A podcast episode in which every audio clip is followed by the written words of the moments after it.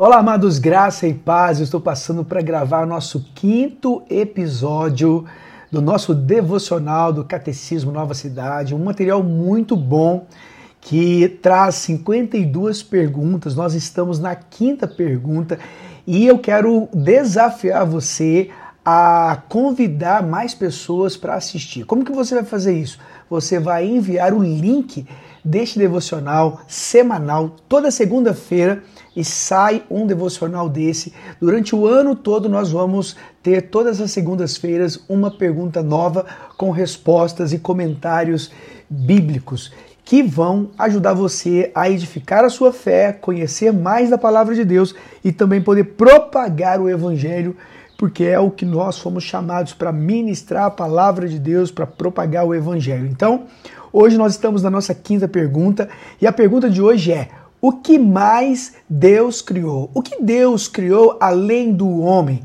Além do homem e da mulher? O que Deus criou? Então, eu quero que você preste muita atenção, porque é muito importante que você aprenda isso. Deus criou todas as coisas por sua poderosa palavra e toda a sua criação era muito boa. Tudo vicejava seu amoroso governo. Eu quero que você abra comigo Gênesis capítulo 1, versículo 31, que diz assim: E viu Deus tudo quanto tinha feito, e eis que era muito bom. Quero que você preste atenção no que eu vou falar. Deus nos deu por todo o arcabouço deste mundo claras evidências de sua eterna sabedoria, bondade e poder. E embora ele em si mesmo seja invisível de certa maneira, torna-se visível a nós por suas obras. É correto, portanto, dizer que este mundo deva ser chamado espelho da divindade. Não que haja suficiente clareza para o homem obter pleno conhecimento de Deus a olhar para o mundo, mas o fato de eles, o fato de que ele se revelou até aqui de modo que a ignorância dos ímpios seja indesculpável. Ora, os fiéis a quem ele deu olhos enxergam vislumbres de sua glória brilhando em tudo que foi criado. Sem dúvida, o mundo foi feito para ser o teatro da glória de Deus.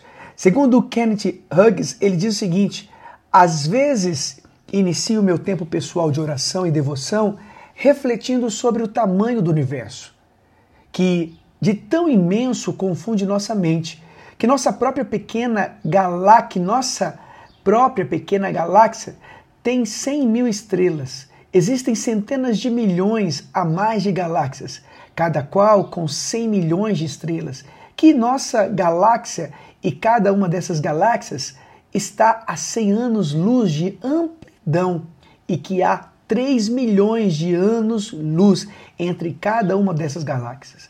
Algo absolutamente fenomenal e surpreendente. A primeira linha do Antigo Testamento diz: No princípio criou Deus os céus e a terra. Gênesis 1, versículo 1. Ora, quando ele justapõe duas palavras, céu e terra, dois opostos, quer dizer que ele criou tudo. Assim poderíamos ler isso como: dois pontos. No princípio, Deus criou o cosmos. Fecha aspas. E então ele viu que era bom, mas disse ainda mais que isso. Ele disse: disse que era muito bom. Quando chegamos ao Novo Testamento e à revelação mais completa de Jesus Cristo, aprendemos que o cosmo foi criado pelo próprio Cristo. A frase inicial do Evangelho de João diz assim: abre aspas, no princípio era o Verbo, e o Verbo estava com Deus, e o Verbo era Deus. Ele estava no princípio com Deus. Todas as coisas foram feitas por ele e sem ele nada do que foi feito se fez. Fecha aspas. Temos aí o Cristo cósmico, o criador de todas as coisas. De fato, o apóstolo Paulo reúne ambos em 1 Coríntios capítulo 8, versículo 6, onde diz que nossa existência se deve ao único Deus e Pai e ao nosso Senhor Jesus Cristo. Toda nossa existência depende deles. Chegamos então ao belíssimo e incrível cântico lírico de Colossenses capítulo 1, versículos 16 e 17, que fala de Jesus. Abre aspas, porque nele foram criadas todas as coisas que há nos céus e na terra, visíveis e invisíveis, sejam tronos, sejam do dominações, sejam principados, sejam potestades, tudo foi criado por ele e para ele, e ele é antes de todas as coisas, e todas as coisas subsistem por ele. Fecha aspas. Com frequência imagino que se eu fosse comandante da nave Enterprise de Jornada nas Estrelas e pudesse viajar para fora da nossa galáxia e atravessar a Via Láctea, para então zarpar a velocidade Harp, Warp 8, para que as galáxias passassem voando como postes de cerca de, de cerca, finalmente chegando ao verdadeiro fim do universo, virar à direita e encontrar um pedaço de poeira estelar.